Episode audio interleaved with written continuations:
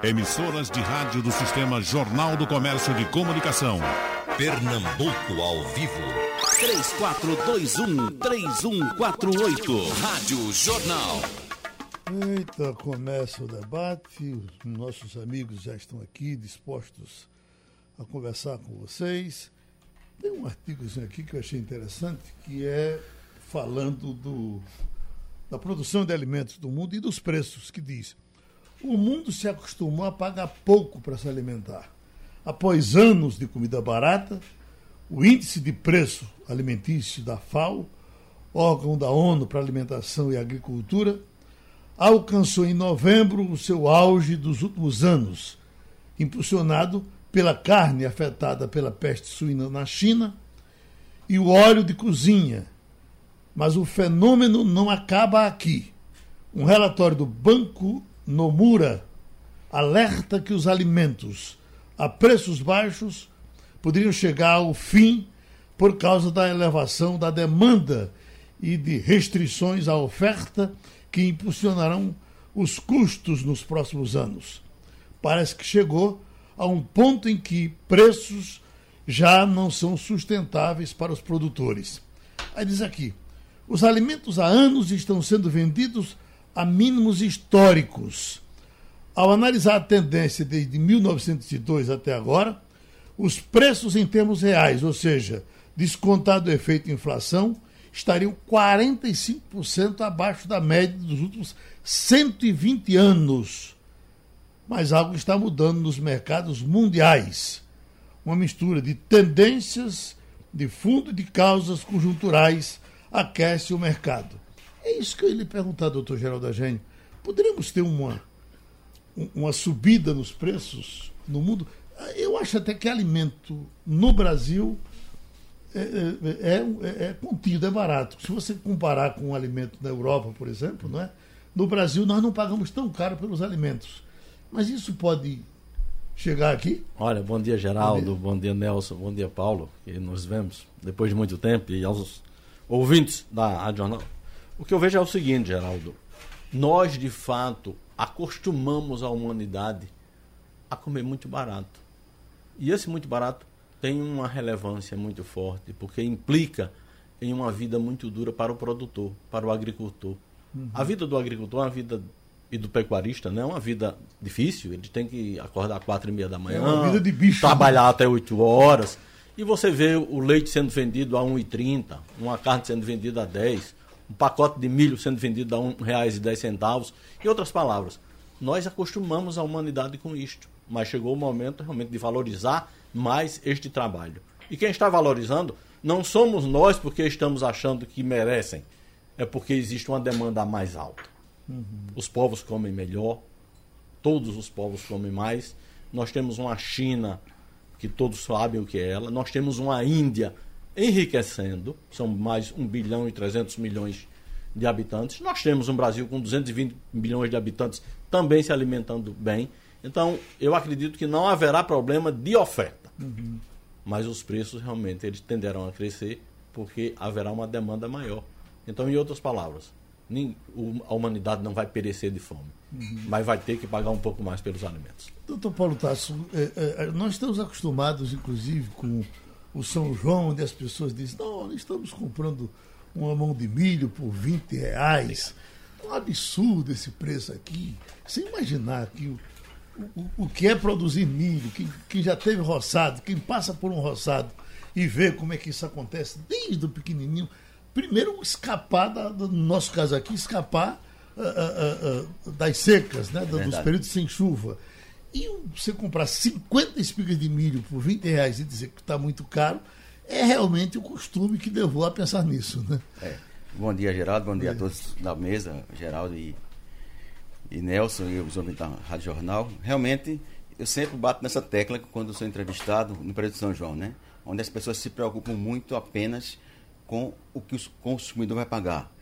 Deixa de se preocupar com o que o produtor tá, vai poder ter rentabilidade da sua produção. Ou seja, eu digo muitas vezes, olha, minha gente, a gente tem que ver um preço que fique tanto bom para o produtor como bom para o consumidor. Uhum. Não vamos pensar só de um lado, até porque bem como disse o Geraldo, o produtor, além de ter os custos de produção, tem um risco de perder a produção. Uhum. Tem isso. Então, é importante que a gente comece também a verificar, nos colocarmos no lugar do produtor. Uhum. Não apenas no nosso, no nosso cômodo lugar. Ou seja, que a gente tem que ver que o produtor trabalha no risco, trabalha de sol a sol, vai levar seu produto com a incerteza de vender ou não e às vezes volta para casa onde a sua, a sua produção não foi bem remunerada. Uhum. E meu prezado Nelson da Masterboy, aí vamos para a informação que as pessoas vão gostar. É você nos dizer que carne vai baixar por as razões que a carne vai baixar desse preço que chegou, vamos dizer, um pouco acima do real da cabeça das pessoas nos últimos tempos por conta da, da, dos porcos chineses. Bom dia, Geraldo. Bom dia, Geraldo Eugênio. Bom dia, Paulo. Bom dia a todos os ouvintes. Geraldo, realmente teve um aumento da carne, o preço, pela demanda da procura da carne, principalmente no final do ano, e pelas exportações da China. Uhum. Então, hoje a gente já tem outro cenário. A carne ela realmente aumentou bastante, mas já ela já retomou o patamar de antes. Não o que, que era o preço de antes, uhum. mas já caiu o preço até mais de 20%. Então hoje o, os, os, consumidores chegar no supermercado ele já encontra várias promoções do preço de carne. Agora aquele aquele porco chinês que criou tanto problema continua sendo problema ou eles já se costuraram por lá e já o porco chinês já está sendo vendido na China? É, continua, continua, é um problema ainda que deve levar alguns meses, algum ano para resolver. Só que a China ela habilitou vários países, não foi só o Brasil, né? Em 2018, existia 16 frigoríficos habilitados pra, do Brasil para exportar para a China. É, hoje já há 38 frigoríficos do Brasil exportando para a China. Uhum. Em 2018, para você ter ideia, era exportado 23 mil toneladas.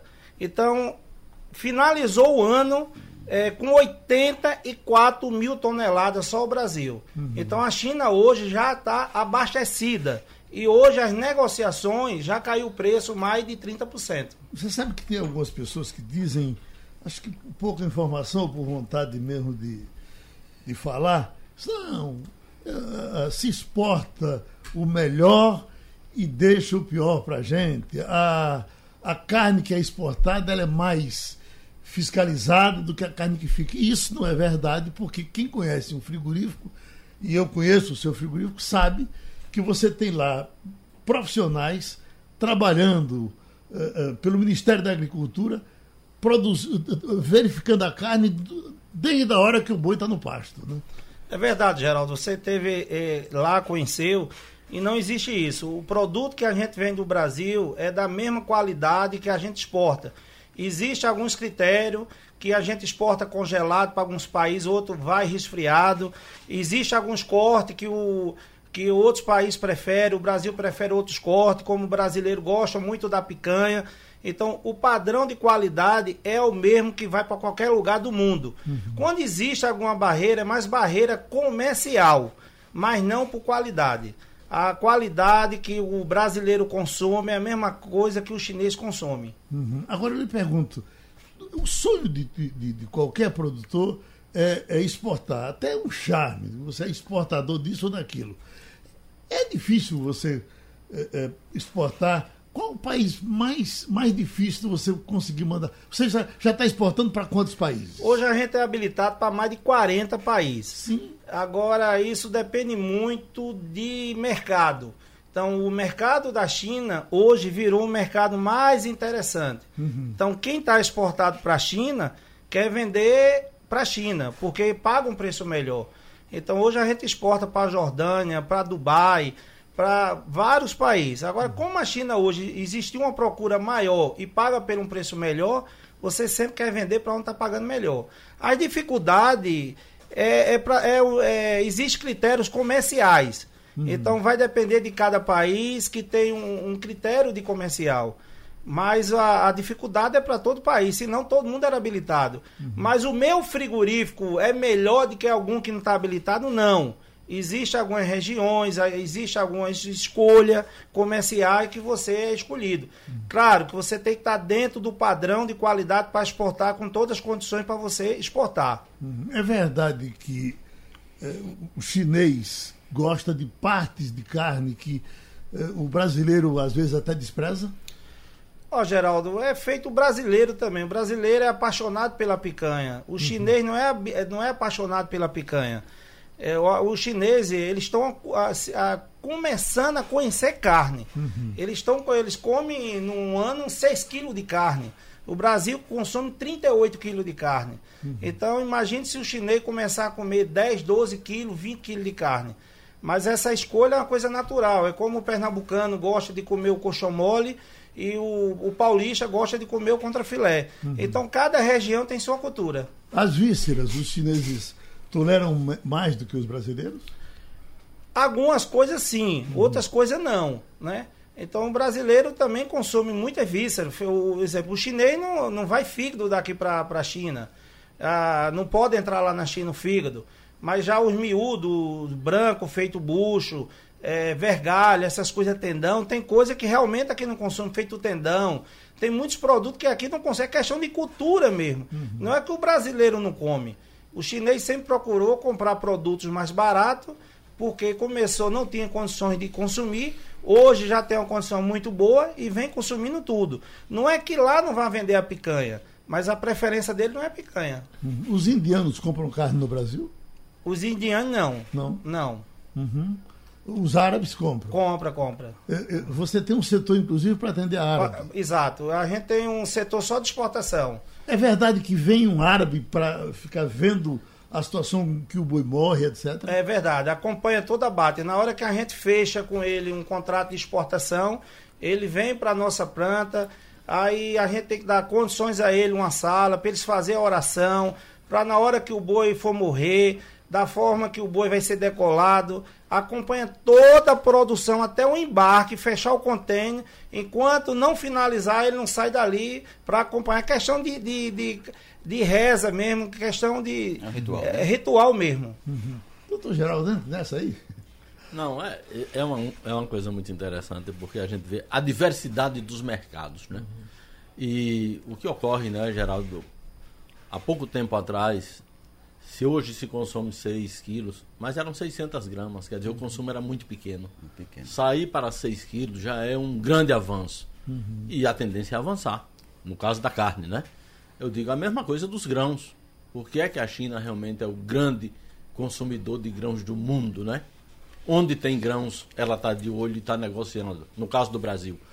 Aí nós temos uma situação interessante, porque nós não podemos, como Brasil, entrar, por exemplo, nessa guerra comercial dos Estados Unidos com a China. Uhum. Porque a tendência é dos americanos, realmente, eu digo, dizerem que tem grãos para vender. Por quê? Porque a China realmente já conquistou outros mercados de produtos mais nobres, né? Então o Brasil tem que manter realmente uma relação extremamente pacífica com os países da Ásia, se nós quisermos ver a nossa agricultura realmente continuando crescendo, produzindo cada vez mais e sendo, hoje é o terceiro maior, mais importante parceiro comercial de alimentos do mundo e obviamente que a gente pretende ser o segundo logo mais. O senhor sustenta aquela sua ideia de que ainda uh, vai ver o, o, Brasil alimentando o mundo todo. É, a ideia que eu sempre tive, né, Geraldo, é que Hoje, daqui a, a 20 anos, nós estaremos produzindo 400 milhões de toneladas de grãos. Produzimos 242. Uhum. Todos os anos estamos crescendo. E, obviamente, que isso daí vai se dar através de tecnologia, de organização, de apoio ao produtor. E, principalmente, a gente tem que admitir que nós temos um agricultor muito bom. Uhum. O nosso agricultor ele é excelente. Ele tem feito, realmente, eu digo, essa mudança toda na região do Cerrado. E eu, eu torço para que a gente faça o mesmo no semiárido. Uhum. Nós precisamos, nós devemos ainda ao semiárido torná-lo uma região tão produtiva ou próximo do que é o Cerrado hoje. Uh, doutor e... Paulo Tassu, o Brasil ainda, uh, uh, ainda importa muito importa, alimento? Importa, mas aí precisamos tirar o chapéu para a agropecuária brasileira, né? Hoje, o que se produz aqui, segundo o Celso Moretti na, na Embrapa, daria para o que se produz na agropecuária brasileira, dá para alimentar 1,5 bilhões de habitantes. Nós temos Ou seja, de 8, né? dá para dá para poder alimentar a China e o Brasil integralmente. Uhum. Tá? Então você veja que é uma agropecuária que é tirar o chapéu. Aí vai desde o pequeno produtor até os grandes produtores, o uso de tecnologia. Hoje você veja que a agropecuária, a agropecuária brasileira ela absorve um terço da mão de obra ativa do país. Representa 25% do PIB nacional. Quer dizer, é um segmento que tem que ser olhado e ser valorizado. Aí você vai desde o agricultor familiar, vai desde o grande. Então você veja que a gente está saindo, nós saímos nessas últimas décadas de um país importador para um país exportador. Hoje é o principal produtor de carne, exportador, é o principal produtor de, de, de soja, junto com os Estados Unidos, é o principal produtor de laranja, é o principal produtor de banana. Quer dizer, o Brasil está saindo de, de franco atirador para poder ser uma potência mundial. Você veja que se hoje nós podemos abastecer 1,5 bilhões, com uma população de 8 bilhões, a gente está quase chegando a 20% da população. Nós somos de fruta o terceiro, o quarto país. em- Chegamos Exportador então, de fruta. Ficamos em torno de segundo, segundo e terceiro, né? Mas aí a gente, a tendência é, é, logo, logo, como me disse Geraldo, gente chegar e chegar a ser o primeiro do mundo. Quem concorre com a gente em fruta? Estados Unidos também? Estados Unidos concorre também, né? Uhum. Os países, Chile também concorre bastante, a Índia. Agora, essa ideia. Até porque ainda concorre porque tem a questão da mão de obra barata lá, né? Uhum. Esse sentimento, doutor Geraldo Eugênio, para que o Nordeste se equipare com o resto do Brasil na questão da, da produção, eu vi o, o- o sofrimento de, de- de Nelson o tempo todo querendo fazer um terceiro eh, eh, abatedouro e preocupado, querendo botar no Nordeste, no- no- em Pernambuco, aliás. E onde é que eu boto se eu não tenho a água necessária para produzir? E terminou se decidindo, não foi isso? Foi, foi. decidimos, inclusive vai ser em Canhotinho. É, apesar de ser muito próximo de Alagoas, né? É, foi também um- uma vantagem, a gente viu isso, porque o, a Alagoas hoje tem um rebanho de 1 milhão e 200 mil cabeças, Pernambuco de 1 milhão e 800, só que Alagoas hoje tem um desfrute maior do que Pernambuco. O desfrute é o gado que está pronto para o abate. Então, assim, como fica muito próximo, então vai ser muito tanto importante para Pernambuco, tanto vai ser importante para Alagoas. E lá a gente, bem próximo lá, é a barragem de Pau Ferro, onde a Compesa garantiu a gente, deu todo apoio, que a gente não vai ter problema nenhum por água. Aí você, no caso do, do abatedouro lá de, de Tocantins, eh, eh, o negócio é tão farto que tem um produtor só de gado que você praticamente eh, mantém seu abate com, com um só vendedor. Aqui você vai ter que ficar pegando de, de tiquinho em tiquinho. É, Geraldo, a gente sabe que a, a- dificuldade também é para, pela matéria-prima, né? Mas quem veio primeiro, foi o ovo ou a galinha, né? A gente, até hoje, eu não sei quem veio primeiro aqui, quem foi o ovo ou a galinha. Então, assim, a gente vê falta de motivação até do produtor criar mais. Que a gente vê vários produtores aqui que eu conheço que tem fazenda fora daqui e que cria aqui muito pouco. Mas qual é a dificuldade que ele tem? É de vender o gado. Então, na hora que ele quiser investir em criar mais, de fazer confinamento, que a gente está escutando muito falar nisso, então com certeza não, não tenho certeza que vamos ter uma- um, um abate de capacidades de 100% do, do gado pernambucano. Queria, quero eu, né? Mas vamos ter Alagoas, vamos ter outros estados para buscar também. Além disso, o frigorífico também vai abater caprino, né? Que nossa região tem condições de produzir bastante. Imagina você chegar em São Paulo e comer um cabrito de Pernambuco, né? Isso aí você pode ter certeza que vai comer. Está vendo aí, doutor Geraldo? E, e- e- e me parece que isso é, é um, um- um- um passo inicial com relação à questão do, do, de, de- do Não, eu né? estou muito otimista com essas notícias e com a, a Masterboy realmente tendo essa iniciativa, porque isso demanda tecnologia. Então, Geraldo, você veja que nós temos oito anos de seca, estamos saindo de um ciclo de seca agora, e eu costumo dizer que quem manteve o nosso rebanho, Paulo, foi a palma forrageira. Se não tivesse a palma forrageira, principalmente na região leiteira, nós estávamos liquidados.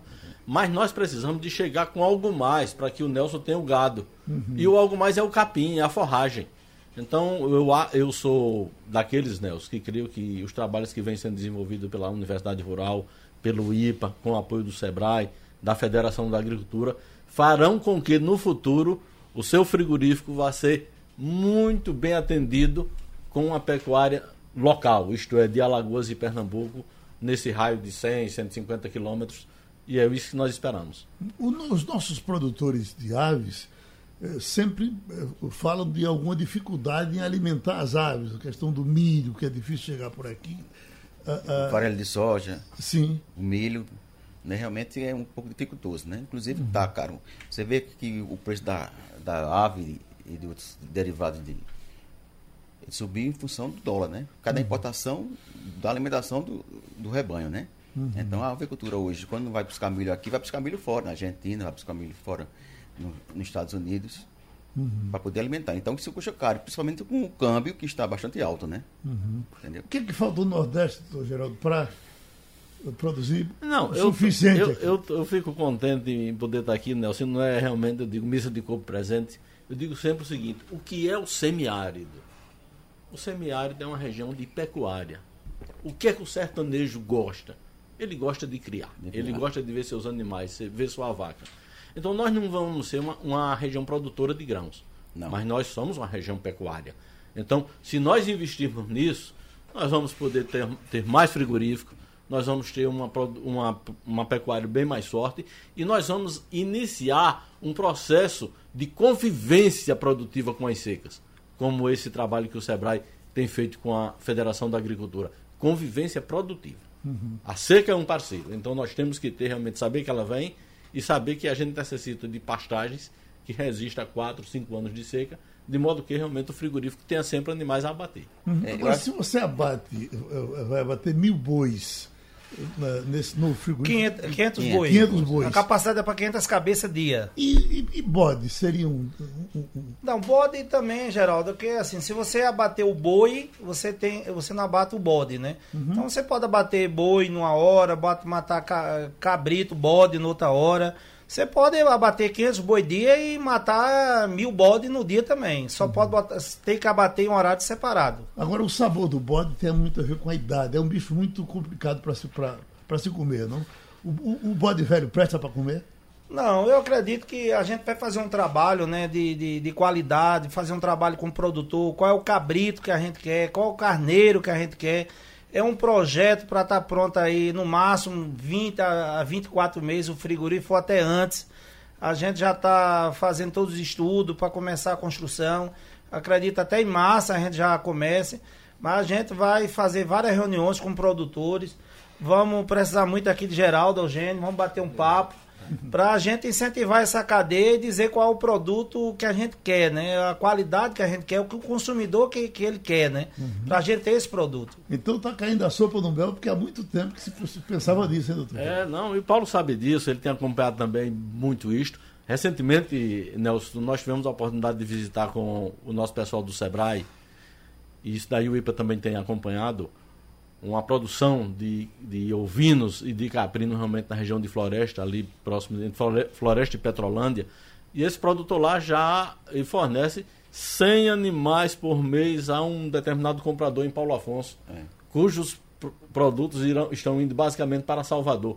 Então, aquilo é um grande exemplo é. de nós termos realmente, eu digo, qualificar hum. uma, uma boa dezena de, desses produtores, sabe, Paulo? Porque daqui a pouco nós vamos ter o, o, a carne com o cabrito sendo abatido exatamente na hora exata, não é? Termo, eu digo novo, com carne exatamente de qualidade. aí, mercado aí nós não vamos ter aquela situação de ir para a feira comprar animais de 14 meses, comprar animais de 3 anos, comprar animais velhos ou, ou não. Quer dizer, eu uhum. acho que dá para qualificar muito melhor a nossa É feito o carneiro também que vinha do Uruguai, que antigamente era aqueles carneiro velho, né? Uhum. Que o pessoal criava para tirar a lã. E hoje não, hoje o pessoal cria para tirar a lã e para vender a carne. Uhum. E antigamente era o principal foco era a lã, né? Então, na hora que existe uma cadeia de abater e de consumidor, que existe essa cadeia de consumidor, fechando o ciclo, né? fechando o ciclo vai entrar dentro da qualidade. Eu acredito, sabe, que iniciativas como essa de, da Master Boy, juntamente com o apoio técnico, eu acho que a gente logo, logo vai tornar o Pernambuco tão forte na avicultura como é também na parte de abate de ovinos. De A ovinos entrada- e de bovinos. A, a Embrapa é muito bem-vinda em tudo que entra, né? Não, a Embrapa é bem-vinda porque ela tem um centro de excelência só de gado de corte, tem um centro de excelência só de gado de leite, tem o nosso Embrapa semiárido aqui, não é? Mas a gente também tem muita participação das nossas instituições. Tem. A contribuição é nossa do IPA, da, da Universidade Rural é muito forte, não é?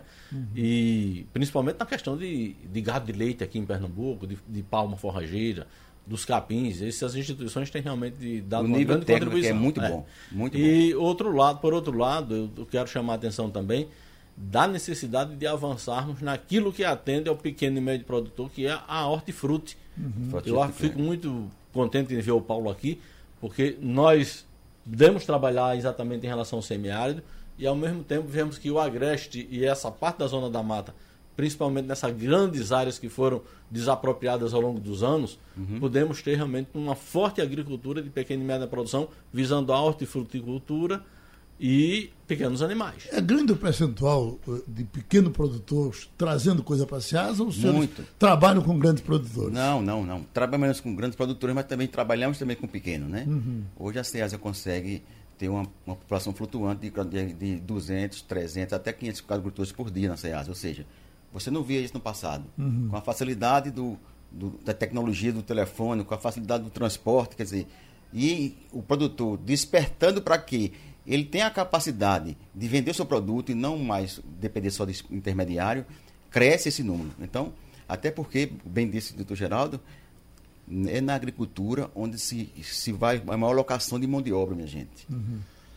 É lá que você vai conseguir diminuir a taxa de desemprego do povo.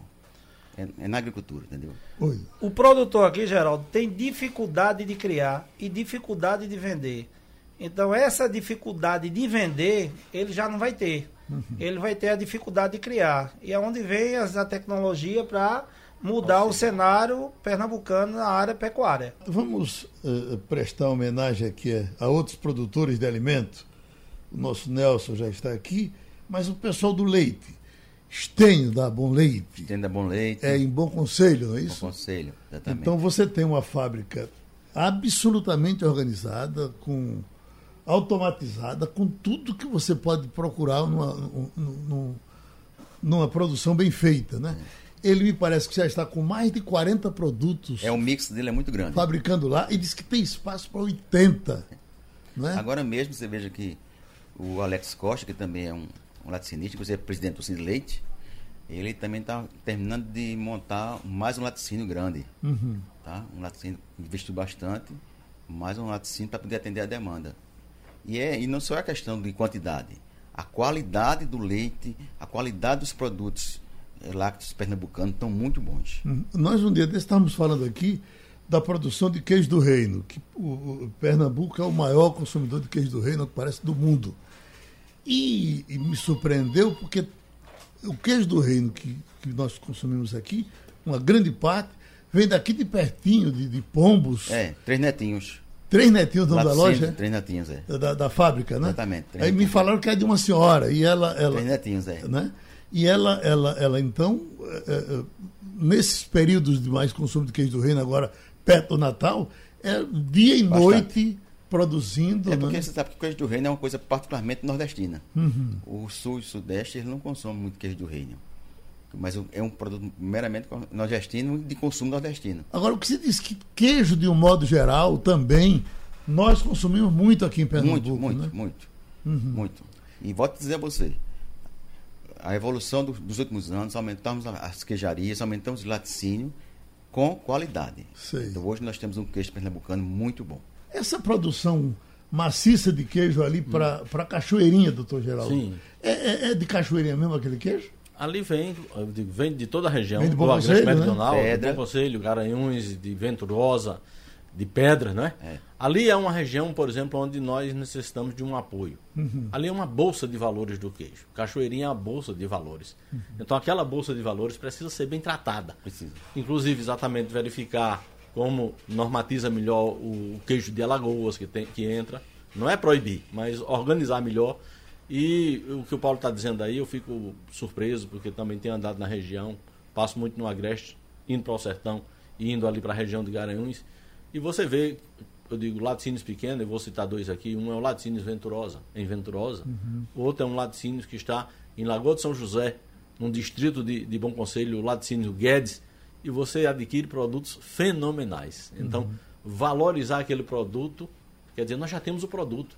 Nós temos o gado, temos a fazenda, temos o produtor, temos toda a infraestrutura, a tecnologia do produto, então chegamos ao produto. Então, se nós valorizarmos esse produto, Com certeza. nós vamos realmente, eu digo, dar uma grande contribuição aos nossos produtores e aos nossos pequenos industriais de todo o estado. É, e pouco. Diz que Bom Conselho também já está produzindo muito porco. É, é, Não, porque o porco, em todo canto que nós vimos, ele realmente vai junto à à avicultura. Né? Isso seja no Rio Grande do Sul, seja no Mato Grosso, seja nos Estados Unidos. Então, à medida que nós temos essa nossa demanda pela carne de porco aumentando, e nós aqui consumimos muito pouco, por exemplo, em relação, o pernambucano em relação ao mineiro consome muito menos. há um preconceito. Há um preconceito. carne de porco. uma coisa Mas boba, hoje né? eu já tá- vejo tá também caindo que já. há uma É? mudança. Tá caindo, já tá caindo. Porque é uma, você encontra cortes de qualidade, você encontra um preço competitivo. Então a tendência é que a gente vá ter uma suinocultura crescente. Eu tenho que reconhecer realmente, e eu digo, e enaltecer o trabalho daqueles que iniciaram, muito deles junto com a VIP, né? Porque é da VIP. Com certeza. Mas eu digo, eu acredito que esse futuro, futuro próximo vai ser tão bom quanto o da pecuária bovina e da avicultura do estado. A Master Boy trabalha com porco, Nelson? Trabalha, a gente traz do sul. Traz do Sul? É, traz, traz os cortes já prontos, embalados, né? Uhum. Traz de várias empresas e aqui distribui. Se a gente quiser comparar o que era eh, eh, o, o boi no começo da sua vida, de, de- do seu açouguezinho, porque você chegou hoje, e- isso evoluiu muito por aqui, porque não- houve um tempo bem mais distante que o boi daqui vinha do Piauí, não era? É, Geraldo, assim, o boi antigamente se abatia com 5 anos, com 4 anos. Hoje já está morrendo bois com 24 meses, é, com 20 meses. Depende muito da genética, depende muito como é criado. Se ele for criado confinado, a tendência dele é se antecipar. Quando é criado a pasto, geralmente é de, de 24 a 36 meses, depende muito da genética. Sim. Isso vem evoluindo muito. O, o- o Brasil hoje tem um rebanho de mais ou menos 215 milhões, com desfrute, com desfrute de 18 a 20%. Os Estados Unidos tem um rebanho de 94 milhões com desfrute de 38%. Então, os Estados Unidos tem menos boi e produz mais carne. É a metade, né? Então, assim, cada vez mais, a gente cada dia mais está diminuindo o tempo do abate. Com isso, quem termina ganhando é o produtor e o consumidor, que cada vez tem uma carne mais qualidade, uma carne mais macia. Não é aquela carne que você come dura. Então, é uma carne com mais maciez. Então o boi também, quanto mais novo, melhor a carne? É, quanto mais novo, melhor, né? Um boi com a idade mais nova, ele tem uma tendência de ter uma carne mais macia, né? É a ver- tem a É ver feito também. um frango, né? Imagina esse frango aí. Tem frango aí que, de matriz que é dura a carne, né? Uhum. É pelo tempo, né? Até porque passar muito tempo começa a dar prejuízo no caso, né? Tem a ver o sabor da carne do boi também com a pastagem, com a ladeira que ele sobe, tem essas coisas? Tem, a pastagem tem, né? Na hora que o boi é criado a pasto, ele se torna uma carne mais saborosa. Uhum. Mas para antecipar o abate e ter um marmoreio, ele tem que ser confinado. Sei. Então, assim, a carne a pasto, ele se tem uma diferença. Não é que a carne confinada ela não seja gostosa, é gostosa. Mas, assim, muda realmente o sabor. Não tanto, mas dá para perceber. E esse charme da picanha argentina que a gente tem tanto aqui, tem a ver alguma coisa? A nossa, a, a- nossa picanha não, não, não, é a mesma coisa da, da Argentina? A não? nossa picanha, Geraldo, tá mudando muito. Muito mesmo. Eu tenho linha de nossa carne Master Boi, que é a Master Grill mesmo, que não deixa a desejar para uma picanha argentina. E hoje, exemplo, eu ia fazer um churrasco lá em casa, tem hora que eu levava uma picanha argentina. Hoje eu não levo mais uma picanha argentina. Hoje a gente tem a raça de gado britânica, que é o Angus, que vem crescendo muito, que você não quer levar nem a picanha mais, que tem cortes que é mais saboroso, mais barato e mais gostoso que a picanha. É a questão de cultura, é feito o queijo do reino. O queijo do reino você come aqui, mas você não come lá em, No sul e sudeste. No, no sul e sudeste. É mesmo. Então, assim, cada vez mais hoje tem um short rib, tem um prime. Aí que é o short rib. O short rib é o A100, né? É o, o corte americano, é o corte argentino, mas a- o sabor é outra história. Então, assim, picanha hoje, cada dia mais, vem diminuindo o consumo, mas ainda existe uma grande tradição pela picanha. Ô, eh, eh, eh, doutor Paulo Tasso, o, o que é que tem o, o queijo do reino para ser tão caro? Se a gente quiser comparar com o outro, o queijo do reino daí está na média de 70 reais. É. Eu acredito que deve ser o tipo de tecnologia, de tecnologia que é empregado nele, né? O tempo de maturação, o, tempo de, o tipo de leite que deve ser utilizado. Ah, quer dizer, uma série de Eu produtos. estou me que- lembrando que eu conversei com o Moshe da Essa o mês passado e ele disse a dificuldade de se concluir um queijo do reino. Pronto, é, né? justamente. Você tem que passar um tempo, tem que, é, pa- parece que passa um, um ano maturando. Eu não sou especialista em queijo, não, viu? Mas há esse, todo um, um ciclo de produção que realmente encarece um pouco o queijo do reino. Uhum. E esses tipos de queijo, assim, provolone, esses outros que, que a gente eh, consome lá pela Itália, fazemos ele por aqui também? não Fazemos também. Não, nós fazemos, né, Geraldo? E alguns são bons. Bom, isso. Mas eu tenho uma, um- uma ideia hoje de nós investirmos, por incrível que pareça, o máximo que a gente puder no queijo de coalho. Queijo de coalho. Que é, Porque à medida que você É investe nele, você está investindo naquilo que é seu e valoriza. valoriza, é. Então a gente tem que deixar de ver o queijo de coalho como se fosse realmente. E ele é o mais saudável dos queijos, tá vendo? Ele é o mais saudável, ele é o mais produtivo, ele é o que a gente sabe fazer. Nós temos laticínios que fazem É o de queijo de forma dieta. excelente, né? Pra dieta é então eu bom. digo, os outros queijos é importante que eles existam realmente no mercado. mercado é? Agora que nós temos que realmente produtores, governo, empresários, colocar em mente que se nós investirmos no queijo de coalho, nós vamos conseguir colocá-lo em vários outros mercados que até o momento a gente não consegue. E diga-se de passagem, volto a dizer, o queijo pernambucano, o queijo de coalho pernambucano, realmente ele tem nome e história no mercado. Todo mundo gosta muito do queijo pernambucano. Doutor Paulo, e o leite para ser bebido, para ser consumido eh, no cuscuz, etc. eh, Não é? Eu tenho visto ultimamente na- na- na- nos supermercados muito menos leite do que eu via eh, anteriormente. O que, bom, ele está vindo em forma de queijo, será?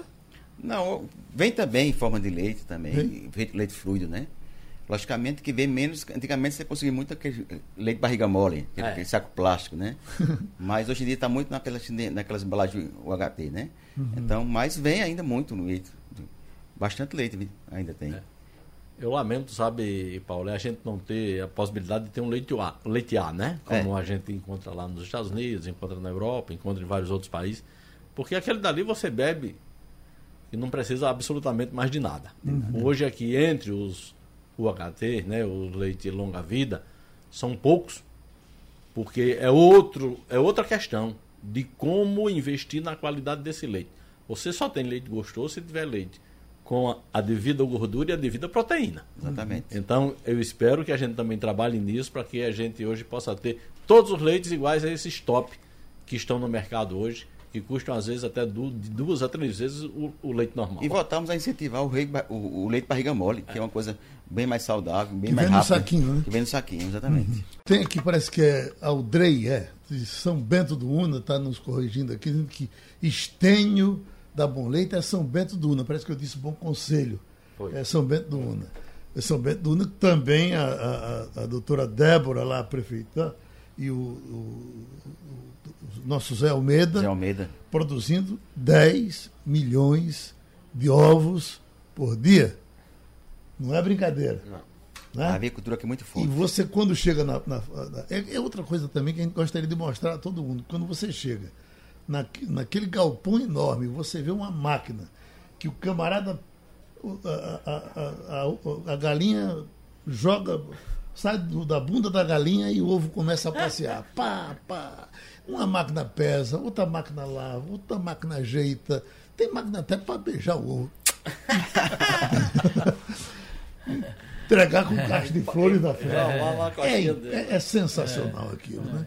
E quando você vê é, é, é, é, um produto que se quebra com a facilidade do ovo que se quebra, a máquina trata dele o tempo todo, né, Deus? E levar é E aí tá, né, Geraldo? Por que tem um ovo, né? Porque gerou uma indústria, né? Porque o consumo tem, né? Bastante. Eu acredito também no, no frigorífico aqui, que eu, aqui tem abatedores municipais. Então o pessoal tem que abater, é, tem que a carne quente. a carne ela não dura, você não desossa, né? Uhum. Então, um frigorífico, como você conheceu, abateu hoje, resfriou, desossa amanhã. E ali aquela carne ela vai para qualquer lugar do mundo. Uhum. Eu posso vender ela para o estado de Pernambuco, para os outros estados vizinhos, ou mandar para Rio, São Paulo, exportar. Então, com certeza vai ter para onde o produtor vender o boi e com certeza cada um vai procurar criar mais e investir mais. Uhum. Mas como é que você vai investir que você tem dificuldade de vender, né? Uhum. Então eu, eu, acredito muito nesse frigorífico aqui no estado de Pernambuco. Escute, é a sua carne de sol que você é tão apaixonado por ela. O que é que ela tem de diferente das outras? Não, a carne de ela sol. É mais, ela é mais molinha, né? É, não, a carne de sol, é, a, a, cultura aqui é fazer de colchão mole, né? Sim. Você pega Natal mesmo, o pessoal lá. Foi você faz... pessoalmente que inventou aquela carne de sol? não, não, não. É, meu pai já começou uhum. com a carne de sol, né? Uhum. Meu pai, quando ele trabalhava, ele faz no açougue, ele vendia carne de sol no mercado de afogado. Uhum. Então ele vendia carne de sol de boi e de suíno na época. É muito bom. Então aí a gente deu continuidade, né? Uhum. Então, Master Boi está com frigorífico de Belém do Pará. É, Master Boi está com, tem um frigorífico em São Geraldo, no Pará. No Pará. É, a 170 quilômetros de Belém, na divisa do Rio Tocantins. Uhum. E tem um frigorífico em Nova Olinda, uhum. que é a 50 quilômetros de Araguaína. Certo. E de lá a gente vende para todo o Brasil e exporta para mais de. Somos habilitados para mais de 40 países. Escute, a facilidade de comprar o boi no Pará é. É, é, é que já, é uma, que já existe lá muitos fazendeiros, né? O uhum. fazendeiro lá, a moeda lá é boi. Sei. Lá tudo que se vende, se vender uma fazenda em arroba de boi. Todo negócio, se vender um avião em arroba de boi, todo negócio lá uhum. se vira em arroba de boi. né? E o, você tem uma ideia, São Geraldo, que não tinha frigorífico, que o mais próximo fica a 170 que o pessoal tinha para onde vender, mas não tinha tão próximo, uhum. motiv, é, incentivou a região toda a criar mais boi. Uhum. Então tem alguns pecuaristas lá que criava menos e hoje cria mais. Terminou investindo.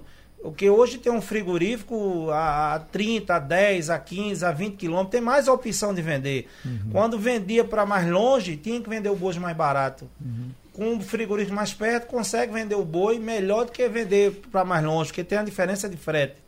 É como eu falei, aqui estamos, vamos ter a dificuldade, mas tudo tem que ter a dificuldade, né? Uhum. Então, eu acredito muito na incentivar os produtores, porque tem a certeza de vender, a certeza de receber. Já é uma empresa que está há mais de 25 anos no mercado, não é um aventureiro e vamos incentivar essa cadeia para cada dia mais ter mais bois, mais caprino.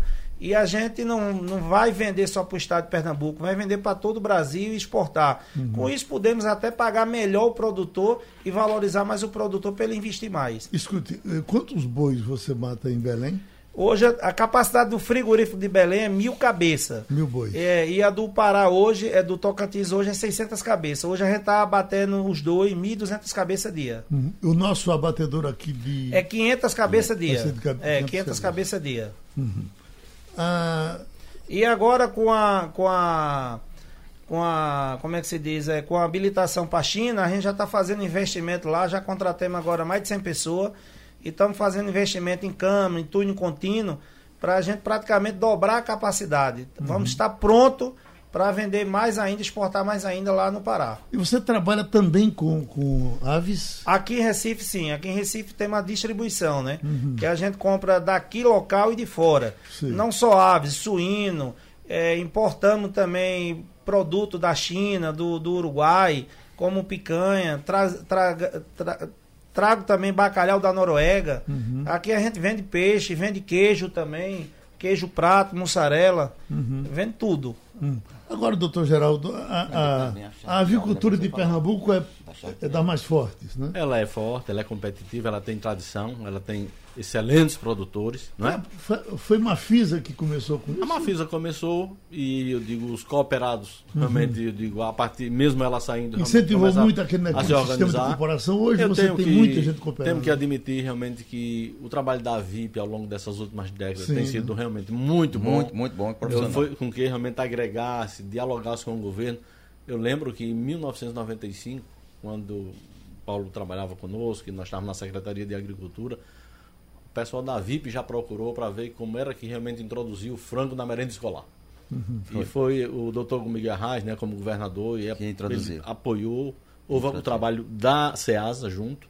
E a partir daí, provavelmente foi o Estado pioneiro Foi. em colocar o frango na merenda escolar e o ovo. E até hoje não é determinante, mas é um fator importante para a nossa avicultura. E hoje, nossa merenda escolar, ele é 80% dos produtos vem aqui do estado de Pernambuco. Quer dizer, para incentivar a economia de base local. Então, eu acho que a avicultura aqui em Pernambuco, ela tem, foi, ela tem existia antes e depois da VIP. Eu acho que a VIP foi muito importante para poder crescer o crescimento desse setor aqui no estado. Consolidar, né? Lembrar a estrutura de Mauricéia, por exemplo, que é fantástica. Tem um, Ah, Maurício, um é, e vários abatedouro outros da melhor qualidade. Tecnologia do né? primeiro mundo. É, se a gente fosse fazer um estudo aqui também, né, Geraldo? A gente não podia fazer um frigorífico aqui de frango, né? E hoje temos aqui, eu acredito, uns quatro, né? Então, assim, essa questão do frigorífico aqui, eu não tenho nem dúvida. Belo Jardim continua produzindo frango? Continua, Continua. continua. E para não esquecer também, Geraldo, a gente também tem encharqueada aqui em Pernambuco e produz aqui em Pernambuco. Né? Charque Master Boi a gente produz em Pernambuco e vamos aumentar a capacidade também lá em Canhotinho, que vai ser o frigorífico de boi, de caprina e a charqueada. Charqueada, que é um produto muito consumido. Olha, tem aqui. eh, não, e, e- e no tempo de hoje, que as pessoas estão muito cuidadosas com essa coisa da alimentação, o, o- a carne de bode tem, tem tudo para ser cada vez mais prestigiada, porque o bode é menos calórico, né? Tudo Não. indica, né? tudo, eu digo, todos os indicativos que é uma carne realmente do ponto de vista, eu digo, nutricional, muito mais qualificado. Mas o importante é a gente saber realmente, independente das pessoas realmente terem a opção vegetariana, ter o vegano, e nós temos que apoiá-los também, e tem espaço para isso, a gente tem que deixar muito claro que o consumo de proteína foi o que fez a humanidade ser o que é. Hum. Fala nisso, é, é bom lembrar que o Recife está consumindo muita fruta, né? Cada Tá. vez mais Tá aumentando. consumindo fruta. Você tem. o- o- o- teve um tempo que a gente só tinha farmácia, né? É. Agora tem, tem uma farmácia e uma frutaria perto. Não, É. esses hábitos alimentares saudáveis estão bastante, crescendo bastante o consumo de frutas e verduras, né? Logicamente está bem aquém ainda do normal. Sei. O consumo per capita de de frutas e verduras é 57 quilos por ano. Quer dizer, está bem abaixo da Europa, que é 100, 120. A, a OMS recomenda 146. Mas eu acredito que nesses últimos anos, esse, essa, volta, essa volta, esse olhar para uma alimentação saudável, realmente está crescendo o consumo de frutas e verduras. A Ceasa está se instalando agora em, em Quipapá também. Gustavo está pro lado de lá hoje, né? É, tá no Quipapá, mas lá está sendo é, uma, é um, um abatedor regional. Ah, um abatedor. Né? regional. Uhum. Justamente para poder atender aquela demanda de, um- de um abate devi- devidamente eh, organizado. O que, é Né? que vocês têm aqui pro lado de pau d'alho? Outro abatedor Outro regional. abatedor Regional. É. É, é, para bicho, né? Não é, Pra bicho, não é é. para fruta, né? Não, para bicho é boi, caprino e suíno. A nossa fruta aqui vem de onde? Eu sempre que vejo um caju na rua, eh, fico pensando que ele veio de, do Rio Grande do Norte. Não, Tô certo? depende, da- depende de fruta. Por exemplo, você pega as uvas, vem aqui do, do Vale do São Francisco. O caju vem do Vale do São Francisco. Caju também vem A do goiaba São vem Francisco. do São Francisco. A pinha vem do Vale do São Francisco. Aí você Então é pega tudo do São Francisco. o mamão já vem da Bahia, entendeu? Melancia, né? A melancia já vem daquele, do, do, do, do- do projeto Brígido ali.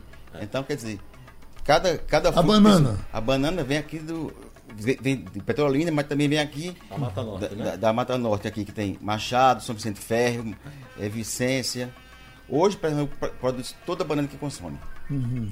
E diga-se passagem, a banana é muito boa. E, e os, os tubérculos, de onde vem o iame? essas O coisas? Iame vem de Camusim de São Félix, você vem de, lá de, de, de Sapé da Paraíba. Uhum. A parte de folhosa, vem, vemos aqui de Natuba. Não, se o almoço hoje é o quê? Tem que ser carne, né, Geraldo? Tem que ser carne. É, carne na Master Boi. Doutor Paulo, o almoço hoje é o quê na Ceasa? Eu vou acompanhar, A carne também? acompanhar das Doutor carnes, Geraldo, juntamente com as verduras. É vegano? Com os feras disso aqui, eu não quero ter mudado de... Obrigado, amigos. Sugestão ou comentário sobre o programa que você acaba de ouvir, envie para o e-mail ouvinte@radiojornal.com.br ou para o endereço Rua do Lima 250, Santo Amaro, Recife, Pernambuco.